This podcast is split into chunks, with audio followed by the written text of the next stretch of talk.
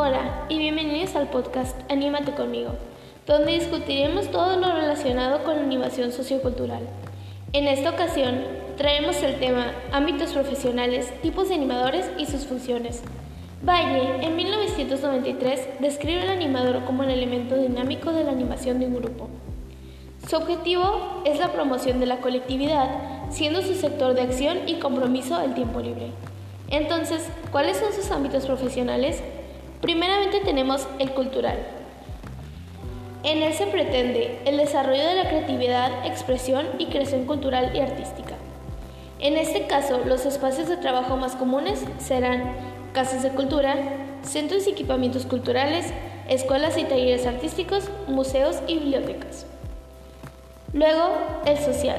En este caso se reconocen dos dimensiones diferenciadas. La comunitaria, centrada en el desarrollo de la participación y la mejora de las relaciones humanas, y la asistencial, enfocada a la realización de actuaciones de tipo compensatorio o animación con colectivos de problemática social.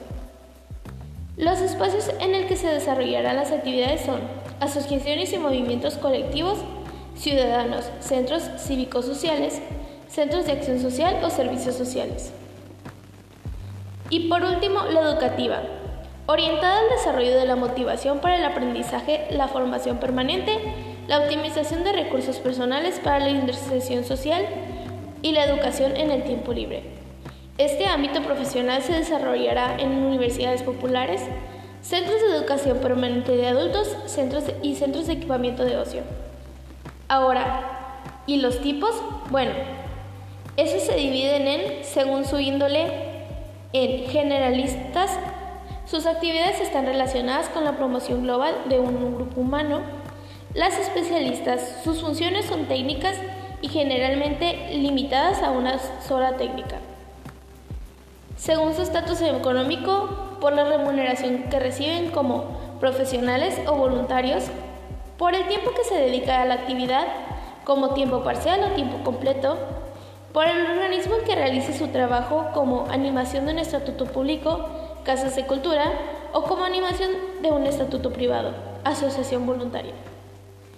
Según las características de los grupos en que actúan, en atención a la edad de los destinatarios, de grupos infantiles, de adolescentes, de adultos o de personas de la tercera edad, de acuerdo a los ámbitos sociológicos de medios urbanos normales, de medios suburbanos, de ambientes deteriorados económica y o socialmente de ambiente rural o de zona costera. Según el tipo de colectividad en el que se desarrolla la animación, animador de instituciones específicas, centros sociales, en empresas, etc. Animador de conjuntos sociales, de bloques de viviendas, de barrio, etc. Y por último, ¿qué funciones tienen?